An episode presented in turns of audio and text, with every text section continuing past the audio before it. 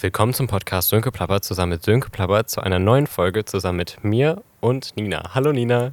Hallo Sönke. Möchtest du einmal kurz grob und anonym dich vorstellen, wer du bist und wieso wir hier sind? Ja, ich bin Nina, ich bin 21 Jahre alt und ich bin jetzt seit sechs Monaten in der JVA Herford als Ehrenamtler tätig. Möchtest du einmal kurz erklären, wie es überhaupt dazu gekommen ist, dass du ehrenamtlich in der JVA bist? Also mich hat die JVA und die Justiz schon immer sehr interessiert und ähm, weil ich jetzt aber noch Schule und Studium vor mir habe, ich aber schon gerne in die JVA wollte und einmal so reinschnuppern wollte, habe ich geguckt, was es da für Möglichkeiten gibt. Und dann habe ich einen Zeitungsbericht gesehen über Ehrenamt in der JVA, geguckt, was man dafür braucht und dann bin ich da reingerutscht. Cool. Und in welchem oder über welchen Zeitumfang reden wir da? Also wie oft arbeitest du da? Also zurzeit bin ich einmal die Woche da für drei Stunden. Das wird jetzt aber gesteigert, weil es gibt Gruppenbetreuungen und Einzelbetreuungen und da übernehme ich jetzt auch beides bald. Apropos Gruppen- und Einzelbetreuung, was sind denn deine konkreten Aufnahmen in deiner ehrenamtlichen Tätigkeit?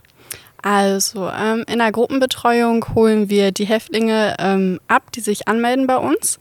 Äh, das ist eine ganz freiwillige Sache. Wir gehen dann zusammen in die Kirche. Die JVA hat eine eigene Kirche. Da werden zusammen Lieder gesungen. Wir beten zusammen.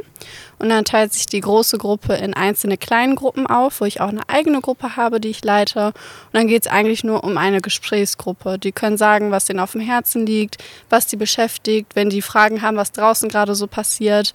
Und man ist da, man hört zu, man ist manchmal auch so ein bisschen der Komiker, um die zum Lachen zu bringen. Da geht es wirklich nur ein bisschen darum, dass sie mal mit jemand anderem sprechen können, als nur mit Insassen. Gibt es irgendwelche Themen, die da besonders oft genannt oder besprochen werden?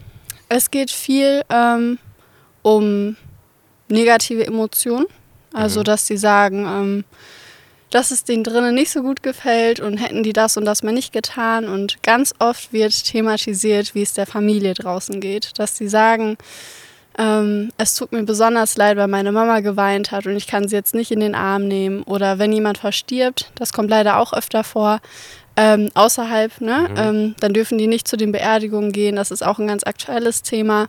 Und ähm, dann haben die Wut, die haben Leid in sich und das wollen die teilen. Oft ist es so, dass sie gar keine Antwort wollen, sondern einfach nur, dass jemand da ist, ein bisschen nickt und Verständnis zeigt. Mhm. Was ich mir, mir jetzt gerade gefragt, oder was ich mich gerade gefragt habe, wie ist denn der, oder wie nimmst du denn den Umgang mit dir wahr? Also, also von Sicht der äh, Inhaftierten, also wie gehen die mit dir um? Ist das eine offene, also sage ich mal, sie nehmen es positiv an, dein Angebot, oder wie, wie gehen die mit dir um? Also ich habe ähm, schon als Resonanz bekommen, dass die sehr froh sind, dass es uns generell als Ehrenamtler gibt. Ähm, wie ich schon gesagt habe, äh, weil die einfach froh sind, mal mit jemandem zu sprechen, der nicht mit inhaftiert ist. Die haben nochmal eine ganz andere Blickweise auch auf die Welt.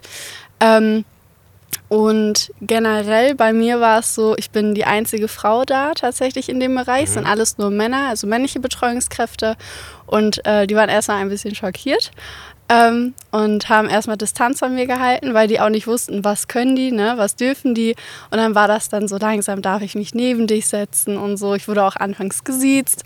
ähm, aber jetzt, wo ich dann doch sehr, sehr regelmäßig da bin, die mich kennen und ich den, also ich zeige denen auch, wie die mit mir umgehen können, ne? dass mhm. es okay ist, mir Sprüche zu drücken oder so, ne? Ähm, oder auch zu mir zu kommen, mit mir über Probleme oder Anliegen zu reden. Und seitdem nehmen die das sehr regelmäßig wahr. Ähm, manchmal ist es sogar so, dass sehr viele Häftlinge zu mir kommen wollen, was dann aber leider nicht geht. Und dann ist mhm. das immer so ein bisschen heute du, morgen du, so ungefähr. Mhm. Ähm, aber zurzeit sind die sehr offen mir gegenüber und äh, freuen sich immer, wenn ich da bin, doch. Voll. Ich rede in meinem Podcast auch oft über so Berufsgruppen, aber auch insgesamt Tätigkeiten, die man in seinem Leben, sage ich mal, machen kann. Mhm. Und dazu äh, zählt ja Ehrenamt auch.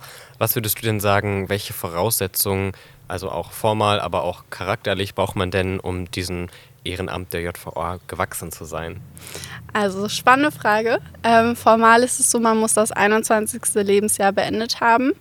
Ähm, es wird vorausgesetzt, dass man zumindest in den letzten fünf Jahren nicht selber inhaftiert war. Äh, es macht auch einen großen Unterschied, wegen welcher Straftat man gesessen hat. Mhm. Ähm, darum wird auch ein ähm, Führungszeugnis angefordert und das ist dann immer so eine Einzelfallentscheidung.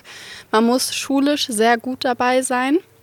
Damit man so ein bisschen dieses Intellektuelle auch vermitteln kann. Ne? Mhm. Ähm, weil bei manchen Sitzungen oder bei manchen Häftlingen ist es auch so, dass es äh, um, um die deutsche Sprache zum Beispiel geht, dass man da noch so ein bisschen unterstützend wirkt. Ähm, Genau, also gute Noten sind auch wichtig und von der Persönlichkeit her ähm, ist es wichtig, seine Grenzen zu kennen. Also, dass man nicht alles mit nach Hause nimmt, dass man so eine gewisse Stabilität hat in seiner Persönlichkeit, ähm, dass man nicht zu emotional ist, sondern so ein gesundes Maß hat an mhm. Empathie, aber auch an ähm, Verstand. Ne? Also, man muss wissen, wo fängt es an, wo man manipuliert wird ähm, und wo ist es okay, Mitgefühl zu zeigen. Wie schaffst du das denn persönlich, dein, dein Ehrenamt und dein privates Leben voneinander zu trennen? Also ich würde sagen, ich schaffe das ganz gut. Ähm, ich habe das Glück, gut in Rollen schlüpfen zu können, sage ich mal. Und ähm, ich weiß natürlich, oder ich wusste, was mich erwartet hat, als ich die JVA betreten habe. Ich wusste, womit ich konfrontiert werden würde. Ähm, und dementsprechend konnte ich mich schon gut darauf einstellen. Natürlich gibt es einzelne Fälle, die man dann doch mit nach Hause nimmt, gerade wenn so Kinder beteiligt sind. Die sind ja auch mhm. alle noch sehr jung in der JVA in Herford, 14 bis 24. Und äh, wenn die dann sehr lange Haftstrafen haben, dann vielleicht auch vor einem Wein, das nimmt einen schon mit. Aber grundsätzlich würde ich sagen, äh, man denkt dann drüber nach, dann sortiert man sich wieder und sagt, okay, es gibt einen Grund, warum die da sitzen ähm, und die werden es auch überstehen. Ne? Und wenn man da so ein bisschen separierte Denkweise hat, dann kommt man da ganz gut mit klar, das zu trennen. Voll. Du hattest ja eben schon angesprochen, dass du einfach dieses äh, Grundaufinteresse an der Justiz hat, äh, hast. Äh, was genau interessiert dich denn oder so an der Justiz oder was findest du daran so spannend? Also was ich spannend finde, ist eigentlich diese, ähm, es gibt ja leider so eine Zweiklassengesellschaft, also dass man sagt, der Häftling ist schlimm und der Mensch draußen ist der Gute. Und das hat mich immer ganz ähm, interessiert, also egal ob es die Polizei war, Gericht war oder was auch immer, ähm, wie man seine persönliche Meinung von einer Tat abgrenzen kann und wirklich nur das Sachliche sieht. Ich habe öfter auch im Amtsgericht dann an äh, Sitzungen teilgenommen, die offen waren um dann zu gucken, okay, würde ich genauso reden oder genauso urteilen, wie der Richter es getan hat. Mhm. Und das hat mich dann immer total fasziniert und interessiert. Oder wenn ich in der Zeitung Berichte gelesen habe, online gibt es die ja auch, habe ich mir immer die Kommentare durchgelesen und dann war es immer, immer dasselbe. Der Häftling ist der Schlechte. Und innerlich dachte ich aber so, der, der hätte jetzt zehn Kinder aus dem brennenden Haus retten können. Da spricht niemand drüber. Das heißt nur, auch er sitzt im Gefängnis, da war irgendwas Schlimmes. Und das finde ich halt spannend, dass die Justiz das da so ein bisschen teilt und einfach sagt, okay, Mensch ist Mensch, aber jeder ist für das verantwortlich, was er getan hat. Voll. Du hattest ja auch schon angesprochen, es gibt eben auch diese Gruppenbetreuung und die Einzelbetreuung. Ähm, gehen wir noch mal ein bisschen mehr auf diese Einzelbetreuung ein. Worum, welche ja. Themen kommen da besonders oft vor? Auch, du hattest ja schon angesprochen, Thema Beerdigung und wofür setzt du dich da ein? Also bei der Einzelbetreuung ist es ähm, ist der große Unterschied zur Gruppenbetreuung, dass man wirklich ein, eigene Häftlinge hat. Also man ist auch mit in der Akte vermerkt ähm, und das ist ein Dienstbesuch, den man dann macht.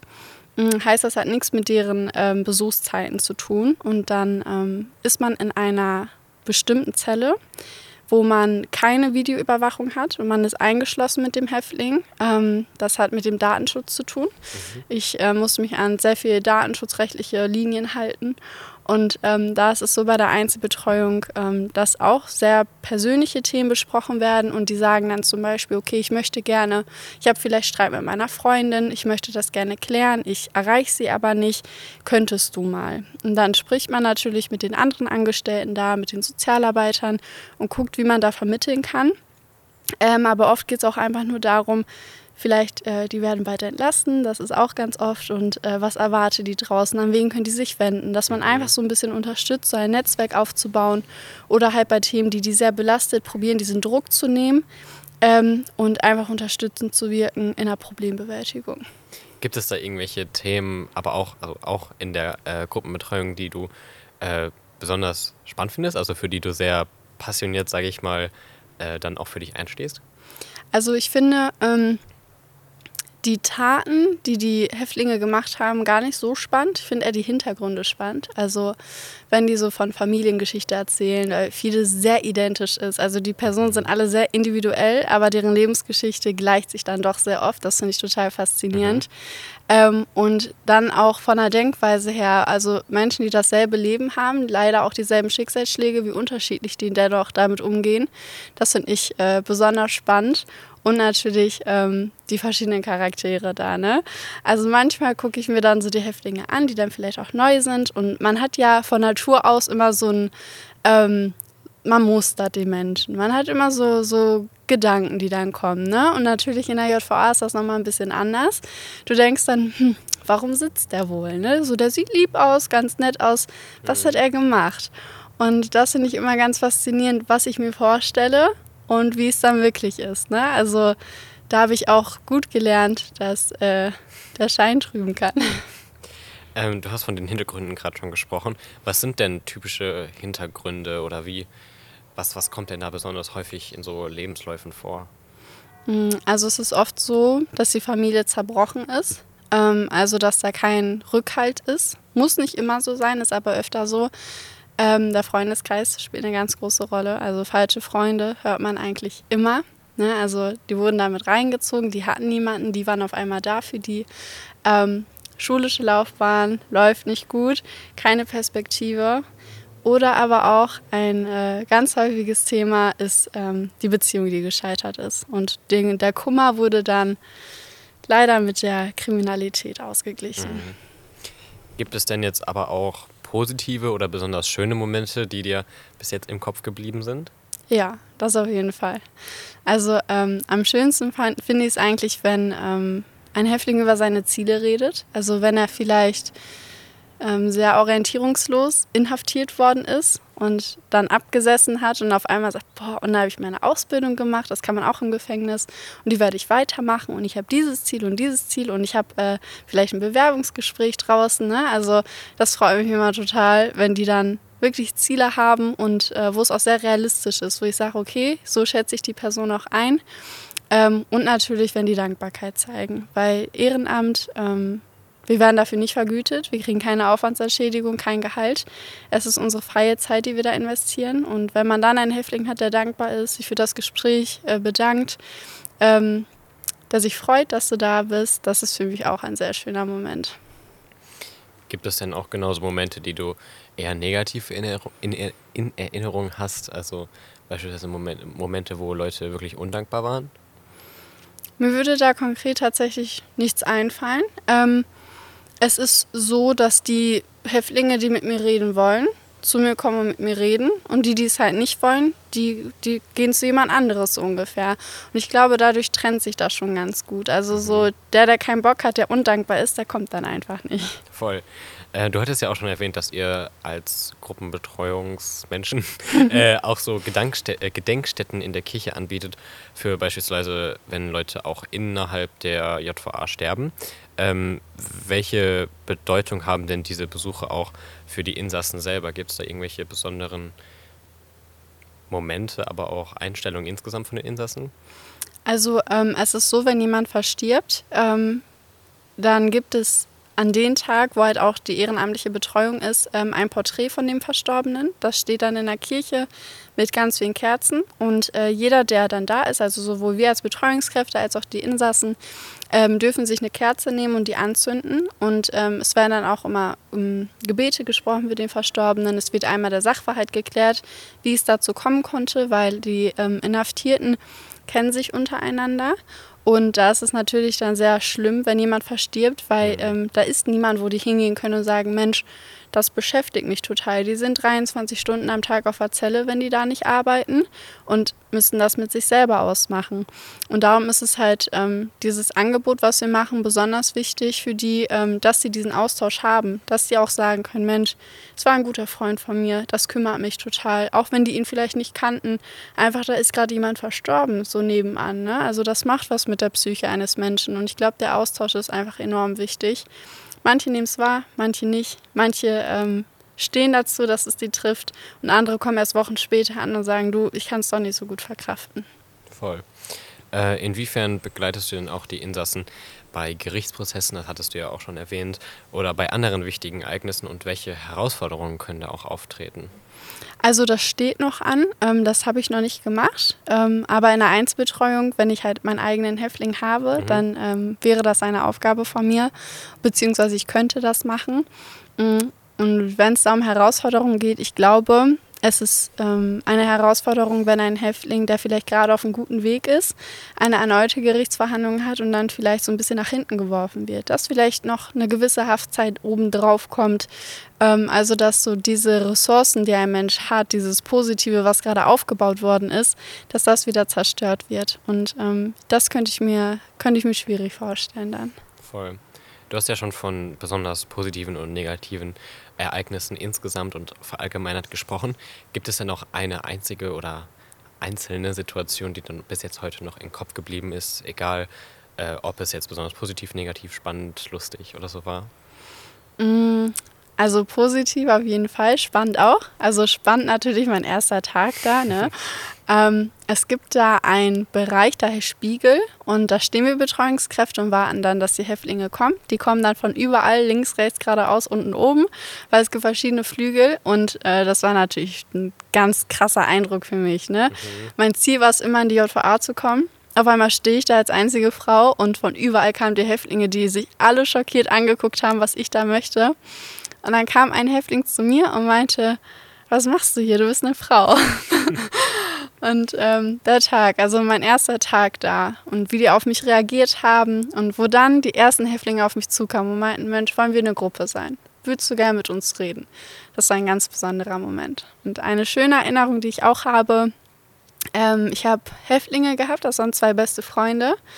Ähm, die sind aber unabhängig voneinander reingekommen. Also ähm, ja, die haben sich da dann wieder getroffen, so ungefähr, mhm. und äh, sind gleichzeitig entlassen worden. Das war durch Zufall. Der eine hatte noch eine Haftstrafe von sechs Monaten eigentlich und durfte dann aber frühzeitig gehen, weil er seine Auflagen erfüllt hat. Die haben sich so riesig gefreut. Also die, die standen da, die haben sich in den Arm genommen, die haben Tränen vergossen, weil die sich so gefreut haben. Beide mit Ziele und beide durften gehen. Das war eine sehr schöne Erinnerung. Wow. Warum denkst du denn, ist die Arbeit, ehrenamtliche Arbeit in der JVA denn auch so wichtig? Was denkst du, welchen Unterschied macht ihr? Also ich würde generell sagen, ehrenamtliche Arbeit ähm, im Bereich der Justiz macht den Unterschied, dass nicht nur die Häftlinge von uns profitieren, wir profitieren genauso von den Häftlingen. Ähm, und ich glaube, es ist einfach sehr wichtig, äh, dass man sich bewusst macht, dass es sehr äh, von Bedeutung ist, dass Menschen gehört werden. Also es kann viel ausmachen, ähm, wenn ein Mensch einsam ist. Und das wird einem nochmal bewusst. Also ähm, man nimmt viel mit an persönlicher Stärke auf, wenn man da rausgeht, weil da Häftlinge sind, die vielleicht gar nichts haben und ähm, sich freuen über, ein, über einen Wasserkocher in der Zelle. Das wird ganz oft gesagt, ich habe einen Wasserkocher. Mhm. ähm, und dann wird einem so bewusst, so dass diesen Luxus, den wir haben, dass wir den meistens gar nicht wertschätzen. Und darum äh, finde ich Ehrenamt sehr wichtig, weil es beruht wirklich darauf, dass ein Mensch helfen möchte. Es geht da um keine finanziellen Sachen.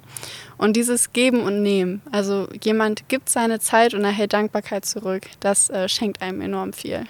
Also würdest du sagen, dass die JVA und deine ehrenamtliche Arbeit deine Persönlichkeit durchaus beeinflusst hat? Voll, absolut im Positiven. Auch natürlich Geduld ist ein Faktor. Welcher Mensch hat heutzutage Geduld? Ne? Mhm. Also da zähle ich mich zu. Schwieriges Thema. Ähm, aber in der JVA lernst du das. Also ähm, wenn du gewisse Ziele hast und ein Häftling, der vielleicht noch nicht ganz so kooperativ ist, der kleinste Schritt, die kleinste Veränderung schenkt dir einfach so diese Gewissheit, dass das, was du tust, richtig und wichtig ist. Und dadurch wirst du auch im privaten Leben viel entspannter. Wenn es nicht so klappt, wie du gerade möchtest, dann weißt du aber, okay, Schritt für Schritt, so wie der Häftling es auch getan hat. Ne? Und äh, man profitiert sehr doch. Hast du denn auch irgendwelche Pläne und Ziele für, für dich selber, für deine ehrenamtliche Tätigkeiten? Gibt es Schritte, die du noch äh, in naher Zukunft oder mittellangfristiger Zukunft erreichen möchtest? Ja, auf jeden Fall. Also ein aktuelles Thema ist äh, gerade, dass ich ein eigenes Projekt starten möchte. Mhm. Ähm, ich weiß noch nicht genau, wie realistisch das Ganze ist, weil das nicht so einfach ist natürlich. Ne? Man braucht gewisse Beamte, die damit spielen. Man braucht ein gewisses Zeitfenster, was genehmigt wird. Aber ich würde gerne eine eigene Gruppe haben, so eine Art Jugendcafé, ähm, wo dann die Häftlinge nicht mit uns äh, in den Austausch kommen, sondern auch untereinander, wo man vielleicht dann immer so tagesaktuelle Themen bespricht, dass die so auf dem neuesten Stand sind. Und auf die Idee kam ich, weil ähm, ein Häftling mich angesprochen hatte, mhm. ob man denn draußen noch Maske tragen müsste. Und ähm, das war jetzt vor wenigen Wochen. Und dann war ich so ein bisschen perplex. Ich so, mh, hm, ist jetzt schon ein Jahr her oder was? Und äh, dann habe ich mir so Gedanken gemacht, okay, die wissen scheinbar gar nicht, was draußen abgeht. Und mhm. ähm, das würde ich gerne so in Angriff nehmen, dass die nicht rauskommen und total überfordert sind, weil die gar nicht wissen, was darf man, was darf man nicht, welche Regelungen gibt es. Äh, sondern dass sie auf neuesten Stand sind, dass sie auch untereinander mit den Häftlingen in Kontakt bleiben und dass es einfach diesen Austausch gibt und diese Einsamkeit verschwindet. Voll. Was würdest du denn jetzt noch gerne jungen Menschen, die diesen Podcast hoffentlich hören, ähm, bezüglich deiner Arbeit, aber auch äh, der JVA mitgeben und raten? Also ich glaube, ich würde jeden raten, der sich irgendwie für den Bereich interessiert, ähm, dass sie den Mut nehmen und Erfahrungen da sammeln. Also ich habe am Anfang auch gedacht, die werden mich eh nicht annehmen, ähm, haben sie aber getan. Und ich glaube, dass manche Dinge gar nicht so schwer zu erreichen sind, wenn man sich einfach traut. Und darum jeden, den es interessiert, soll da mal reinschnuppern, soll sein Glück probieren und ähm, ja, hoffentlich Spaß an der Arbeit haben. Cool. Dann danke, dass es geklappt hat und dass wir uns hier getroffen haben. ja, danke schön. Und hat mich wir gefreut. hören uns nächste Woche wieder, wenn es wieder heißt. Willkommen zum Podcast Sönke Plappert zusammen mit Sönke Plappert. Tschüss. Tschüss.